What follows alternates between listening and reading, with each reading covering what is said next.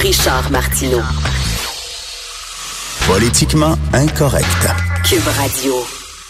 Après Steve E. Fortin, Stéphane E. Roy. C'est comme les RBO. Il y avait tout. euh, Oh, il y avait toute une, euh, ouais, un middle name. Un middle lettre- name, ouais, une lettre. Une lettre du milieu. Hey Stéphane, je suis content de te parler rapidement. Là. Je, je- je parlais ce matin, j'ai posé une question existentielle à, à Hugo, euh, recherchiste de l'émission et metteur en ondes. Et tu on parle de l'aide médicale à mourir. L'aide médicale à mourir, on va dire demain matin, deux heures, tu t'entends, c'est fini, tu vas mourir. Aimerais-tu, s'il y avait une machine qui existait, là, aimerais-tu connaître la date de ta mort? Non. Ben non, absolument pas. Zéro. Non mais, non, mais parce que si c'était dans six mois, là, peut-être que tu feras autre chose, t'arrêterais de travailler, t'arrêterais de ça. des pièces de théâtre, puis tu feras autre chose. Tu- Ouais. eh bien, ça te tenterait-tu? Non, je veux pas savoir la date de ma mort, ça c'est sûr. Mais tu sais, admettons que je souffre, peut-être que je voudrais savoir beaucoup la date de ma mort. Oui. Si je souffre, j'aurais, peut-être hâte de la savoir. Mais tu sais, comme là, je suis en forme, je veux zéro savoir la date de ma mort. Non, je trouve que c'est même de, de savoir que je vais mourir, je trouve que c'est, un turn-off à la vie un Ah petit ben, peu. tu join the club. Join the club. C'est la grande angoisse de Woody Allen. Moi, de- c'est mon angoisse Ouais, totale. On va mourir. Qu'est-ce Moi, arrête, là. Arrête. de- T'sais? Il faut mettre ça sous le tapis, parce que Ouais. pas- sinon, t'arri- t'arrives pas à vivre. Ah, c'est fascinant, ça, quand on y pense. pas hein. à vivre. Ça, puis l'immensité de, de l'univers, Oui. c'est deux, deux, euh, deux moments, quand je pense à ça, où je me perds complètement dans ma réflexion, puis ça, ça, ça m'aspire dans une grande angoisse. Ça t'angoisse. ça t'angoisse. ça t'angoisse. Mais bon, écoute, on va, on va parler de Parlons pas d'angoisse. Alors, veux- veux-tu commencer par Robert Lepage? Euh, non, non, on va commencer par euh, l'importance du porte-parole. Ok. Tu sais, l'importance du porte-parole, c'est les trois thèmes que je vais t'aborder aujourd'hui sur trois sujets d'actualité différentes, OK? Premièrement, Trump, OK? Trump est un mauvais porte-parole pour lui-même. C'est ça que j'ai décidé hier. Je me suis dit, c'est juste un mauvais porte-parole. Avez-vous vu la, le- je sais pas si tu as vu la- l'espèce de L'appel à la déclaration? nation. Ah oui, là, hier, la, la grosse déclaration où tout le monde disait que ça allait être incroyable, le shutdown, ça. En passant, il y a eu 17 autres shutdowns dans l'histoire de, euh, des États-Unis, au moins 17. Euh, euh, Clinton en a fait pendant qu- 40 jours, euh, Obama pendant 18 jours. Là, on est rendu à 23 jours avec Trump, donc ça a déjà existé. Mais Trump est un mauvais porte-parole pour sa cause. En fait, c'est de la façon dont il parle des choses. Tu sais, c'est un peu logique d'avoir une frontière étanche, tu sais, que les choses ne puissent pas passer, parce que sinon, pourquoi on aurait euh, des douanes euh, des aéroports, pourquoi on aurait- il y a une volonté de garder les gens chez eux et que les gens rentrent avec des papiers euh, légaux pour qu'on puisse savoir qui trotte dans le pays. C'est normal et personne peut être contre ça. Mais quand tu dis tous les gens qui veulent rentrer sont des, des criminels, des illégaux, là, tu te tires dans le pied. Complètement. Mais c'est ça qui est plate avec lui, c'est que moi, moi, je, je- des fois, je l'écoute, je fais, oui, il a raison. Puis là, j'écoute comment il dit, puis je fais, Chris qui est calme. Oui. Tu sais, c'est, Oui. c'est, vraiment ça. il, dit, il dit, on va régler le problème de la dope en mettant un mur. Voyons donc, la dope, c'est dans les ports. C'est les ports maritimes. C'est ça, mais les- on veut savoir qui rentre dans le pays, on veut qu'il y ait des Ben oui. papiers. Fait que ceux qui sont des immigrants légaux, légalisons-les, trouvons une façon de, de, de les rendre légaux en, en leur, leur donnant des papiers, en les accueillant, trouvons un système, tu sais, je veux dire, il faut s'occuper de ces immigrants-là. C'est, tu sais, c'est, c'est un grand problème de, de, de, de notre siècle, c'est incroyable là, ce qui se passe avec l'immigration Mais partout dans tous les pays. Mais lui, il s'en va dire, c'est parce que c'est des criminels, ils veulent tuer tout le monde, puis on voit des femmes avec des enfants, puis des, des, des- c'est pas vrai, tu sais. Ce n'est pas que ça.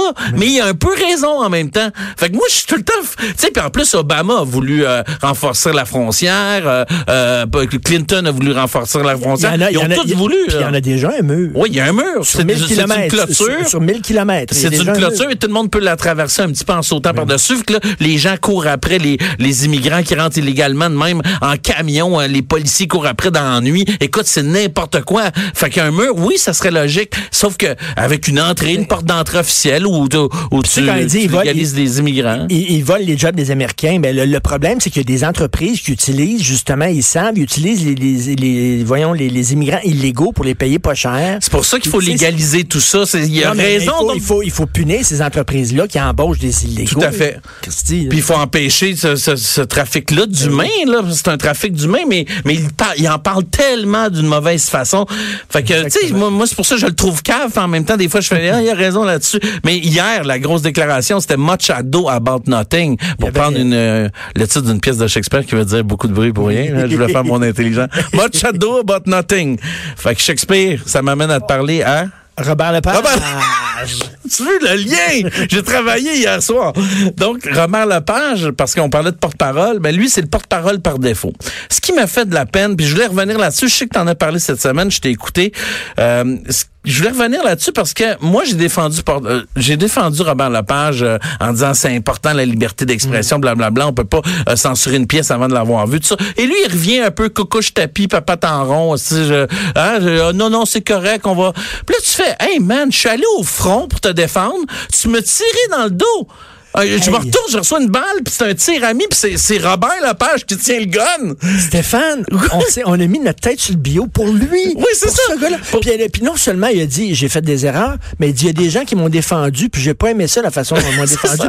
T'es là, tu, minute, toi là, Tu me tires dans le dos. Je suis là au front, je te défends, tu me tires dans le dos. Fait que moi, moi je, je l'aime énormément. J'ai la misère d'être off avec, mais je veux juste dire une chose, c'est que je parlais de porte-parole c'est plus grand que lui. Il est un peu égoïste là-dedans. C'est pas de lui qu'on parle, c'est de la liberté d'expression. C'est pour tout le monde. On va-tu appliquer là, ce fameux concept bancal-là qui est l'appropriation culturelle à tout le monde? Parce que monsieur, parce que lui, il réalise pas la force qu'il a, Robert Lepage. Je veux dire, c'est l'icône culturelle la plus forte et la plus respectée au Québec. Il vient, il vient de laisser tomber ses amis artistes. Il vient de les laisser tomber. Et, et, et, dans le fond, je parlais de porte-parole. Lui, c'est un porte-parole non volontaire. C'est porte-parole par défaut. Mais Robert, t'es porte-parole par défaut. C'est pas de ta faute. T'es connu, t'es ça, et tu viens de subir quelque chose que nous, on va, on va peut-être subir un jour, qui que ce soit, et on voudrait que tu défendes la liberté d'expression. En même, temps, en même temps, il a été projeté là, puis ça ne tentait pas. Tu peux-tu comprendre peut-être qu'un artiste dise, moi, ma job, c'est de me, débattre, puis tu sais, toi aussi, t'aimes ça.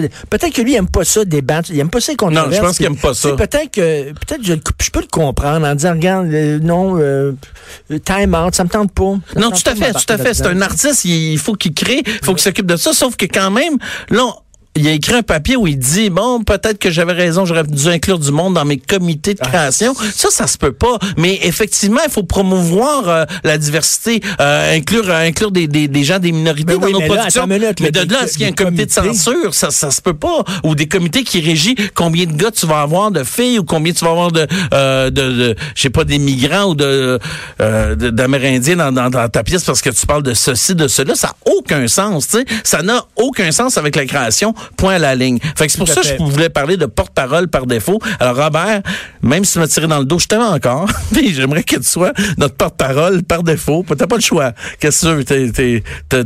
T'as une voix sur la place publique. Y a-tu un troisième porte-parole? Oui, mais n'est pas porte-parole qui veut. Et là, on va parler de Marie-Chantal Chassé.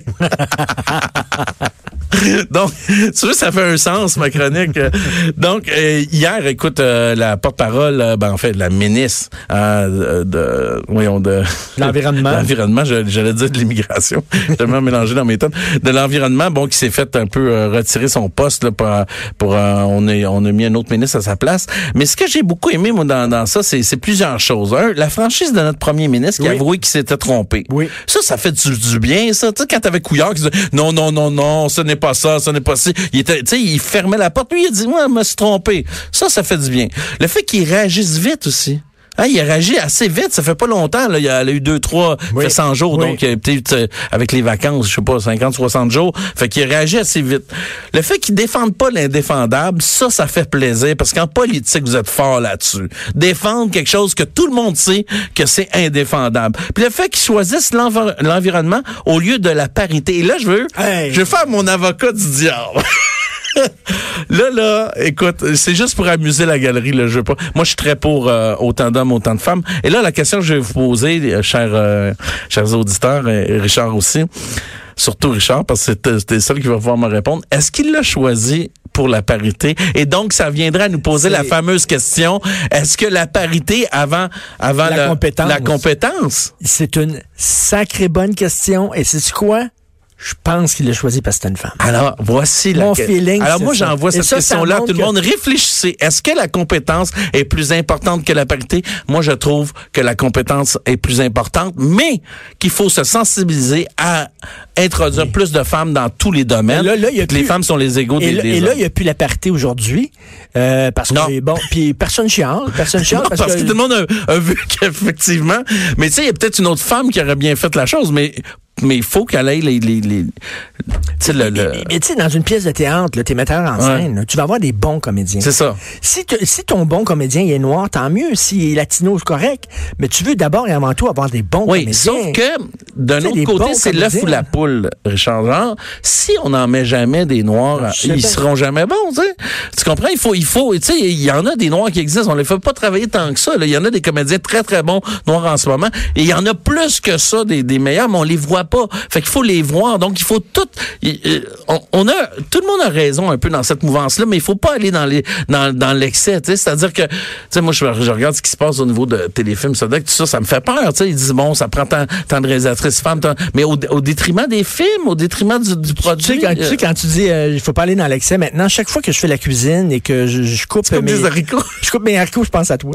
Ah oui! À chaque fois que je coupe mes bouts d'haricots, là, je pense à toi. L'extrême droite aux poubelles, l'extrême gauche aux poubelles, on garde le centre.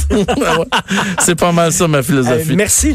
tout, tout est attaché. Tout est dans tout. Raoul tout est dans tout. Je vais te parler de Marc Casivi un petit peu, mais on n'a pas le temps. De toute façon, c'est en dehors de mon, euh, mon sujet. Qui a parlé des journalistes. Oui. Je sais pas si on a le temps un petit peu. Ah ouais, là. donc, euh, Ju- juste des journalistes un petit peu, OK? Marc Euh, Casivi qui non, a dit... euh, ben, c'est une, une- une demi-minute. OK, euh, dans la presse, qui a dit, euh, Marc Casivi, qui est très, très bon journaliste de la presse, qui a dit, ah, c'est bizarre, le peuple qui nous, nous qui, nous répudie un petit peu, là, sais, genre les journalistes, c'est, pas bon, euh, fake news tout le temps. Puis là, il, il s'étonnait de ça, là, que comment que les, les, les gilets jaunes allaient manifester en France devant les, les grands médias, puis tout ça devant des journaux, entre autres, parce qu'ils étaient contre ce qui était écrit. Mais ils réalisent pas que les Québécois, là, le peuple, c'est la même chose aux États-Unis, s'est fait traiter de raciste, de xénophobe, s'est fait mépriser tout le temps, et ils voudraient que le peuple ne le méprise pas. Mais en fait, c'est une histoire de dialogue. Tu, tu leur écris à chaque jour qu'ils sont xénophobes à cause qu'ils ont un doute sur la quantité d'immigrants à recevoir. Oui. Puis tu, tu dis qu'ils sont racistes. Donc c'est sûr que, tu sais, il, il faut aussi ne pas mépriser le peuple. Puis euh, c'est- une façon que tu vas gagner leur respect. Je fais une parenthèse. Marc, Marc Cassivi, c'est le seul journaliste qui avait dit qu'il avait fait une critique négative d'un livre qu'il avait avoué ne pas avoir lu. Euh, Soumission de, de Welbeck. Il avait écrit, je l'ai pas lu le livre, mais c'est pas bon. Ok, oui, je, Hein? te oui, crois oui, pas. je te jure, tu regarderas ça. On s'en va. Hey, Mais non, mais ça, c'est un gros problème Oui. d'éthique. Il avait dit, je l'ai pas lu, mais c'est vraiment pas bon. C'est islamophobe. Il l'avait pas lu. T'es certain de Je ça? dis de ça. Fais une recherche. Wow. Wow. C'est étonnant. On s'en va tout de suite à la merci Stéphane, qui est toujours en feu. Alors on s'en va à la pause. Euh, Vous écoutez Politiquement Incorrect. Politiquement incorrect. De 10 à 11.